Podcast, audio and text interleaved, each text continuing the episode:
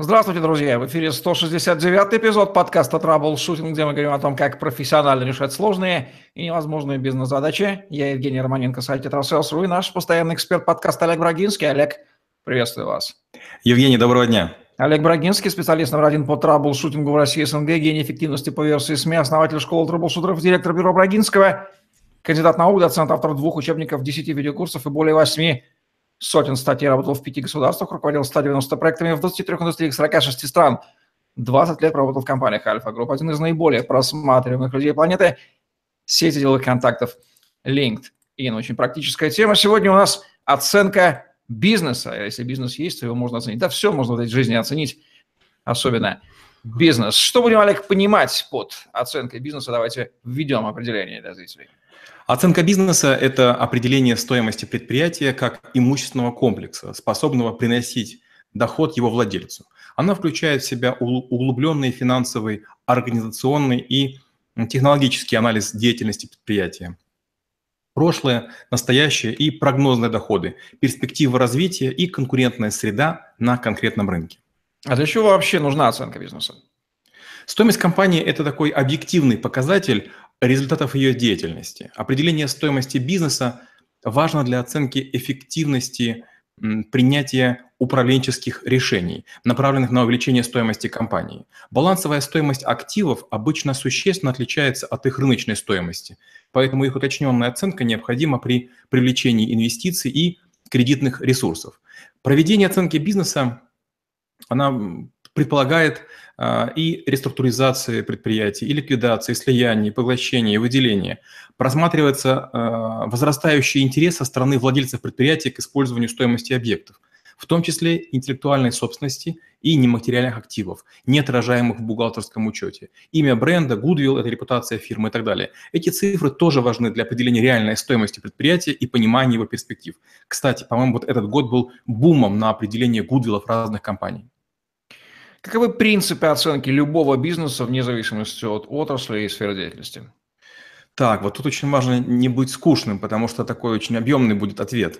Ну, во-первых, выделяют три группы принципов оценки. Это первая, основанная на представлениях собственника. Вторая – это связанная с эксплуатацией имущества. И третья – это обусловленные действием рыночной среды. Давайте назовем хотя бы по три в каждом разделе. Итак, связанные с представлением собственника. Первое – это принцип полезности. Это способность бизнеса приносить доход в данном месте и в течение определенного периода времени. Больше полезность, меньше величина оценочной стоимости. Второй – это принцип замещения. Максимальная стоимость предприятия определяется наименьшей ценой, по которой может быть приобретен другой объект с эквивалентной полезностью. третий – принцип ожидания. Определение текущей стоимости дохода или других выгод, которые могут быть получены в будущем от владения данным предприятием. Теперь по поводу эксплуатации. Первое. Принцип вклада. Включение любого дополнительного актива в систему предприятия экономически целесообразно, если получаемый прирост стоимости предприятия больше затрат на приобретение этого актива. Второе. Принцип остаточной продуктивности. Это чистый доход, который относится к активу после того, как оплачены расходы на менеджмент, на рабочую силу и, например, эксплуатацию капитала. Третий – это принцип предельной производительности. По мере добавления ресурсов к основным факторам производства чистая отдача имеет тенденцию увеличиваться, причем быстрее темпа затрат. Однако после достижения некоторого а, определенной точки а, Отдача хотя и растет, но уже замедляется. И обусловленное действием рыночной среды, ну давайте какие-то тоже принципы вспомним. Например, принцип соответствия. Есть предприятия, которые не соответствуют ожиданиям рынка по технической оснащенности. Принцип конкуренции. Если ожидается обострение конкурентной борьбы, то при прогнозировании будущих прибылей данный фактор учитывают либо за счет прямого уменьшения потока доходов, либо путем увеличения факторов рисков. Принцип изменения стоимости – чтобы рассмотреть стоимость предприятия, нужно исходить из актуальных условий рыночной среды. Меня, как экономиста авторской школы, не покидает некий скепсис относительно оценки. С одной стороны, я знаю, что любые оценки – это вещи субъективные, они всегда в глазах оценивающего, поэтому они могут скакать у двух разных людей на одно и то же очень сильно. С другой стороны, вот все эти попытки оценить нечто напоминают мне попытку измерить нечто в неких объективных условных экономических метрах или килограммах, которых не существует, то есть в этих самых рублях или долларах. Ну, надо же, понятно, что хочется там от чего-то отталкиваться, дабы сойтись. Вот как бы вы ответили как э, оппонент э, экономиста в данном случае? Э, это скепсис, градус скепсиса снизили бы? Э, его тяжело снизить. Почему? Потому что человек, который имеет актив, он всегда уверен в его стоимости, потому что он к нему прирос, прикипел, он в него вложил деньги, усилия, и ему кажется, что он улучшается. Даже автомобиль, который вот выезжает за пределы автоцентра, тут же падает в цене, владелец говорит, ну подождите, я же обслуживал на фирменных СТО, я же мыл его каждый день, там, нано, нано мойка, воск, все что угодно. Это не влияет на стоимость. Поэтому, к сожалению, оценка – это такой момент отрезвления. Вот знаете, говорят, что люди, которые себя не слышали в наушниках, наушниках или в диктофоне, им не нравится свой голос. То же самое с бизнесменами. Кто ни разу не приходил оценку бизнеса, тот не может себе понять, что это такое. Это момент, когда вы вдруг понимаете, что, оказывается, все не так радужно. И от того, какая у вас там, знаю, туалетная бумага, ваше предприятие не будет стоить больше или меньше. Разве не рынок лучший оценщик? Почему вообще существует индустрия некой объективной оценки? Выставил на рынок, а, сделка прошла по цене, вот рынок ее оценил. А позиции, недаром же существует понятие стакана на бирже, да, где могут оценки там в 10 раз отличаться, это не означает, что сделка по этой цене пройдет. Правильно, но дело в том, что а, а, различают э, стандартизированные активы, скажем, акции, векселя, облигации, которые могут как патроны, как орехи, как семечки торговаться на вес. А есть активы, которые очень трудно с ними работать, скажем, завод по производству ракетных двигателей или предприятие по там, какому-то э, очень специфическому виду лекарств. Оно одно в стране, и не важно, сколько оно стоит. Другой пример. Как-то мне пытались дать в залог домну. Домна – это такое, такая штука, махина, если она, не дай бог, застынет, э, перестанет там металл этот подогреваться, то ее потом использовать невозможно. И получается, она находится на рамках охраняемого предприятия, то есть вообще никакой ценности не представляет. Хотя там, конечно же, миллионы там, кубометров там, цемента, кирпича и всего остального. Можно ли сказать, что чем менее ликвиден актив, то тем больше больше нам нужен некий независимый оценщик, потому что на рынок его точно не выставить, непонятно, сколько он стоил бы. А вот чем ликвиднее актив, там акции, облигации, рынок мгновенно даст оценку в виде заявок на куплю-продажу. Добавить нечего, абсолютно верно. Вы сказали, что оценка – это как имущественный комплекс. В то же время есть и бухгалтерский баланс, есть и оценка предприятия как актива, то есть его можно оценить как совокупность зданий и сооружений или как бизнес, генерирующий э, вещи. Давайте ближе к методикам. Вот какие вообще методики оценки существуют, в чем их разница и плюсы и минусы? Оценку бизнесов обычно осуществляют с позиции трех подходов – доходного, затратного и сравнительного. Доходный подход – это предполагается, что текущая стоимость будущих доходов ожидается такой же – и потом, помимо этого, мы еще и предприятие можем продать. То есть, допустим, 3-5 лет получаем доходы, а потом еще отдельно принимаем предприятие. И в данном случае применяется оценочный принцип ожидания. Доходный подход является наиболее подходящей процедурой для оценки бизнеса, но бывает полезно использовать сравнительные и затратные подходы. В некоторых случаях они могут быть более точными или более эффективными. Сравнительный подход полезен, когда существует активный рынок сопоставимых объектов собственности – Точность оценки зависит от качества собранных данных. Так как применяя данный подход, оценщик должен собрать достоверную информацию о недавних продажах сопоставимых объектах, если они были. Подход затратный, он наиболее применим для оценки предприятий, имеющих разнородные активы, в том числе и финансовые, а также в том случае, если бизнес не приносит регулярный устойчивый доход. Методы затратного подхода целесообразно использовать при оценке специальных видов бизнеса, скажем, гостиниц, мотелей, кемпингов, парковок или в целях страхования. Какие факторы затрудняют более-менее объективную, хотя она, конечно, субъективная, оценку бизнеса?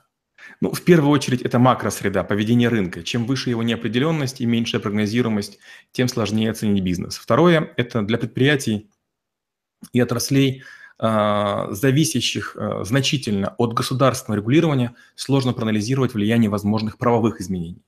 Третье – это наличие нематериальной составляющей, что тоже существенно усложняет оценку бизнеса. А, четвертое – очень трудоемкая оценка основных фондов, создававшихся, скажем, давно или даже в советское время. Особенно это касается оборонного комплекса, для которого практически невозможно найти аналогов. И нередко невозможно э, определить износ оборудования. И пятое, определенную сложность представляет собой прогнозирование доходов бизнеса.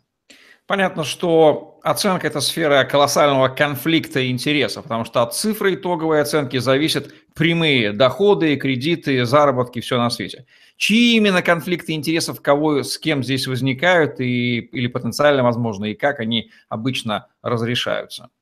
Конфликт интересов – это ситуация, при которой личная заинтересованность, прямая или косвенная, в первую очередь оценщика, влияет или может повлиять на проведение оценки бизнеса, и при которой может возникать противоречие между личной заинтересованностью оценщиками и правами и законными интересами потенциального покупателя бизнеса. Получается, у нас есть обычно э, четыре участника. Это государство, которое думает о налогах или похожих вещах. Это оценщик, который оценивает, и покупатель-продавец. Каждый из них имеет свои интересы. И вот конфликт бывает между всеми четырьмя этими точками. Как правило, оценщики не работают самостоятельно, являясь членами профессиональных организаций. Они, поэтому мы можем обратиться в какую-то организацию и заказать себе нескольких оценщиков. Так обычно и делают, случайным образом. А крупные компании вообще имеют аккредитованных оценщиков. Тех, чьи оценки имеют наибольшее расхождение, проверяют и отстраняют от дальнейшего сотрудничества, лишая аккредитации, либо используют иным специальным способом. Топ-5 главных ошибок при оценке бизнеса как звучат? Первое – это отсутствие источника информации по данным, которые используются в оценке. Второе – отсутствие расчетного обоснования по данным, которые приведены. Третье – это нарушение причинно-следственных связей. Из одного не вытекает другое. Четвертое – это фактические логические противоречия в отчете. Пятое – это ошибочное применение той или иной методологии. А, кстати, а, у меня даже такое было, что однажды были простейшие арифметические э, ошибки в оценке бизнеса. Как определить, что оценка бизнеса искажена сильно в конкретном случае? Какие явные маркеры об этом свидетельствуют? Ну, когда вы начинаете делать оценку бизнеса, у вас есть некие ожидания, это раз. Второе, вы действительно, как правило, имеете некие индикативы. Наибольшая сделка на рынке, наименьшая сделка на рынке.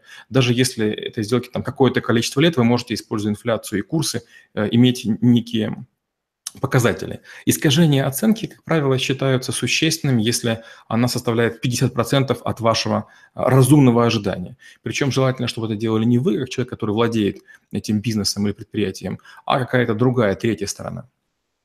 А кто, собственно, осуществляет оценку? Как правило, это некий независимый оценщик. У нас здесь в Петербурге есть целая саморегулируемая организация оценщиков, вот их квалификация, опыт. Кто вообще эти люди, кто эти судьи? Вы правильно сказали, да, есть э, сама организация СРО оценщиков, кстати, в Питере, да, точно. Профессия оценщика вообще входит сейчас э, в наиболее престижную и высокооплачиваемую, так как и аудитор, и консультант – Причем она считается перспективной на ближайшие, по-моему, годы до 2030-го. Чаще всего к оценщику предъявляют такие требования. Это наличие высшего профильного образования или диплома о переподготовке, это опыт работы в оценочной сфере, это членство в СРО оценщиков, обязательно наличие свидетельства и страховки опыт самостоятельного оставления отчетов и согласования с аудиторами и банками, наличие водительских прав категории «Б», прохождение профильных тренингов, семинаров, курсов повышения квалификаций и возможность ездить в частые командировки. Где и как обучаются оценки бизнеса? А, можно учиться в Международной академии оценки и консалтинга, в Московском институте государственного управления и права, финансовом университете при правительстве РФ, а, Российском экономическом университете имени Плеханова и Московском автомобильно-дорожном государственном техническом университете. Если правильно понимаю, есть независимые оценщики двух типов организаций и э, физические лица со соответствующим статусом, типа адвокатов или арбитражных управляющих. В чем между ними будет э, разница? Давайте проведем водораздел и опишем принципы работы с каждым из них. Когда мы говорим про э, оценщика независимого, это обычно ИП, там есть масса нюансов, и многие компании крупные не желают с такими работать по одной простой причине, уж очень низкая ответственность, даже при наличии страховки. А вот юридическое лицо, оказывающее оценки, вернее услуги по оценочной деятельности, должно иметь в штате не менее двух оценщиков, которые каждый по отдельности в обязательном порядке страхуют свою профессиональную ответственность. Оценочная деятельность регулируется государством, и, по-моему, с 1898 года выполняет такие функции. государства. Первое – это формирование единых подходов к осуществлению оценочной деятельности. Второе – это координация деятельности оценщиков. И третье – это разработка федеральных стандартов и правил оценки. Но вы правильно заметили, невзирая на стандарты, методики, разные оценщики могут иметь оценки существенно отличные. Поэтому, когда вы работаете с компаниями или с людьми, это не имеет большого значения, вам необходимо иметь несколько оценок, потому что люди, работающие в одной организации, оценщики, как правило, работают по одной и той же методике. И поэтому люди из одной и той же компании дадут очень близкие оценки или проведут их по тем же формулам. Кстати, за что обычно критикуют оценочную деятельность и методики оценки? Вот какие главные аргументы приводятся? А, у меня было много споров в свое время, когда я занимался коллекшеном, и мы оценивали долги в виде имущества, комплексов, бизнес-линий и так далее. Оценщики всегда ориентируются на то, чтобы оценка была близкая к рыночной. Под рыночной они понимают возможность реализации в кратчайшие сроки. Но такая оценка всегда неинтересна банку, например, потому что не покрывает часть долгов, и неинтересно владельцу этого имущества, потому что а, занижает его потенциал. И вот обычно в зависимости от сути сделки а, стороны недовольны ценой, как в одну сторону, так и в другую сторону, всегда. Как выбрать оценщика? А, если идет речь об инвестициях или кредите, то сторона, предоставляющая финансирование, навяжет своего специалиста для снижения рисков, и это будет прописано в документах особо тщательно. Выбирая оценщика, надо внимательно ознакомиться с содержанием двух документов, без которых оценочная деятельность на территории Российской Федерации запрещена. Во-первых, это лицензия, которая отличается сроком действия и количеством специалистов, указанных в приложении. Поскольку на федеральном уровне лицензирование началось в августе 2001 года, то начало срока ее действия дает заказчику существенную информацию о том, какой же опыт у компании есть, потому что уже рынок, получается, регулируется 16 лет на момент нашего подкаста. У нас с вами сегодня 21 декабря 2017 года, хотя будет он, наверное, звучать уже в июле 2019. Э, Страховой полис – это второй из двух обязательных документов – которые требуются по закону. Информация о страховании профессиональной ответственности оценщика не является коммерческой тайной, а ее изучение может вам дать разные э, пищу для размышлений. Если сумма велика, скорее всего, оценщик имеет большой оборот объектов и работает с размахом. Если сумма маленькая, то, возможно, страховой полис такой вам даже не пригодится. Что делать, если оценки разных оценщиков очень сильно расходятся, в разы? Такое бывает. Вот совсем в разы я не видел, но, скажем так, в два раза встречалось. Ну, первое, нужно понимать, что наступает такая специальная процедура – это согласование цены. В первую очередь согласовываются критерии. Э, мы говорим о том, как же мы проводили оценку. Если с этим все хорошо, мы возвращаемся к исходным данным какие цифры были положены в основу, какие аналоги были взяты. Если эм, наступает какой-то конфликт, то каждая из сторон может предложить свой аналог. То есть, допустим, было три аналога, одна из сторон предлагает э, заменить один, другая другой, и получает другая сумма. Очень важно в этом случае не приходить к среднему арифметическому, то есть три суммы не складывать и на три не делить. Используют так называемый взвешенный подход, где каждый из подходов, которые мы озвучили, имеет разные критерии, разный вес и формула будет такая средневзвешенная. Какие злоупотребления возможны при оценке и какие риски у сторон с этим могут возникать? Ну, и рисков, и, и, и риски, и злоупотребления всякие разные. Но в первую очередь, конечно же, это подкуп. То есть люди у нас э, в любую секунду способны и готовы, с одной стороны, деньги предложить, с другой – деньги взять. Это раз. Второе. Естественно, манипуляции возможны и на уровне методик, и на уровне аналогов. То есть э, человек с уверенным видом будет рассказывать вам, как он использовал это где-то, а у вас возможности проверить это нет. Помните, мы говорили об асимметрии информации. Человек, который является экспертом, он, к сожалению, может паразитировать сколь угодно долго. Как оценить эффективность оценки бизнеса в конкретном случае? А, оценка эффективности бизнеса зависит от поставленных целей. если с оценкой бизнеса согласились при его купле-продаже, реорганизации, обмене акциями, долями, это и есть успех. И тут дело не в конечной цене, а в выравнивании информационной картины, картины мира заинтересованных участников. Поэтому квалифицированные Оценщики пишут два типа отчетов – краткий и развернутый. В краткий дается базовые предпосылки, приводятся аналоги и выполняют такие агрегированные расчеты. А в развернутых обосновываются предположения, разъясняется методология, проводится сравнительный анализ и детально отражают процесс оцифровки и оценки. Что является конечным результатом работы оценщика и оценки бизнеса, и что дальше происходит с этой информацией и документами? А, ну, во-первых, если один бизнесмен другому принесет а, оценку, то, вероятнее всего, получатель скажет следующее. Спасибо, но не станет ее использовать, э, потому что предположит наличие сговора заказчика и какого-то оценщика. То, о чем мы с вами говорили только что, рассматривая конфликт интересов. Поэтому лучше до начала оценки надо договориться с получателями отчета о стоимости, о том, кто, когда и по какой методике ее будет проводить. Нередко стороны нанимают сразу несколько компаний, которые представляют разные интересы. И вот э, только в этом случае возможно торгиться бизнес. А если вы самостоятельно сделаете свою оценку и кому-то будете показывать, то в нее, скорее всего, не поверят ни потенциальные покупатели, ни банк, ни страховая компания. Если на основании результатов оценки была совершена сделка, обмен, и потом выяснилось, что э, цифра была искажена, можно ли оспорить результаты сделки, доказав неадекватность оценки. Бывают такие кейсы в истории? Да, таких кейсов бывают, но, к сожалению, почти все они заканчиваются негативно. Почему? Потому что э, завышение или занижение стоимости – это один из излюбленных приемов рейдеров.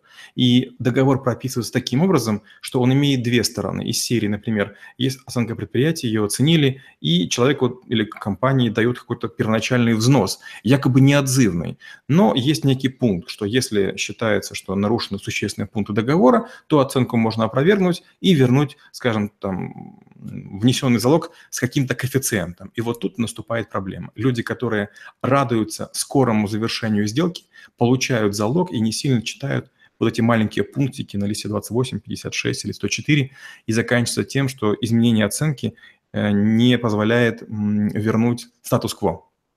Известный экономист Эрнандо де Сото написал книгу «Иной путь», которую сейчас часто любят вспоминать криптовалютные товарищи. И там речь идет о том, что огромное количество активов в э, развивающихся странах из-за их неоформления, они банально не имеют стоимости, хотя физически есть, допустим, фавелы какие-нибудь в Бразилии, да, их нельзя заложить, и в итоге экономика не получает тех ростов, которые можно. Вот с этой точки зрения особенности национальной оценки бизнеса, какие характерно есть по странам и континентам?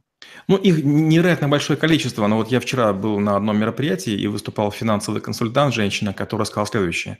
В последнее время я очень часто сталкиваюсь с тем, что моих клиентов разводят на то, что им предлагают э, инвестировать в парковке возле аэропорта в Глазго. Но, говорит, люди, которые занимаются этими инвестициями, они смотрят э, вот эти оценки, радуются тому, что им предлагают, и формально нарушений нет, только расстояние между этими парковками и аэропортом 5 миль. Эти парковки вообще не ликвидны, то есть оценка сделана правильно, нарушений нет, там есть маленькая неточность, именно вот это вот расстояние. Когда мы говорим про любые страны развивающиеся, можно, конечно же, верить в то, что там в реке есть золото или там какие-то невероятные фавелы из камней каких-то специальных но интрига состоит в том, что многие из этих объектов не имеют возможности быть использованным другим способом. Поэтому развивающие страны в первую очередь страшны своей неразвитой инфраструктурой. Кейсы удачной и неудачной оценки бизнеса из вашей практики назовите.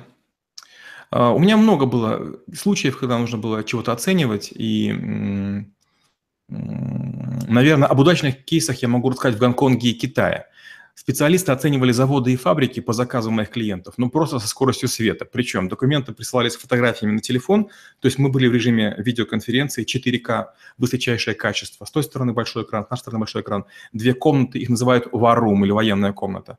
А вот самое потрясающее меня, конечно, поразило, это то, что нам давали порулить прямо на расстоянии большом а, дронами, и мы делали облет предприятия внутри и видели все эти вот великолепные все эти сооружения и технологические узлы как будто бы своими глазами виртуальной реальности. Это просто поразило.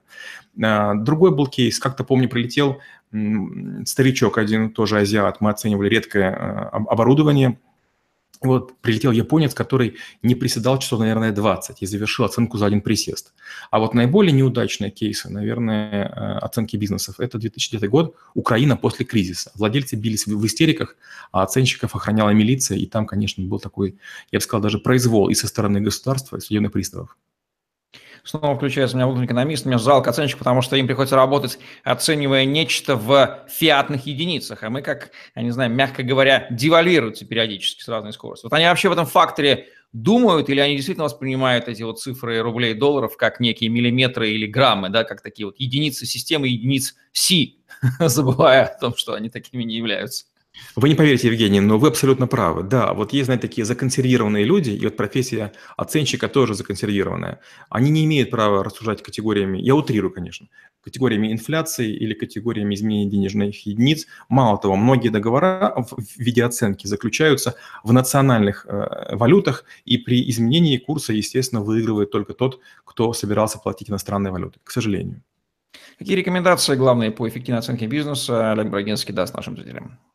Первое. Регулярно проводить оценку бизнеса, чтобы не, не заблуждаться в стоимости активов, которыми владеете. Вдруг вы захотите кредит взять или заложить что-нибудь.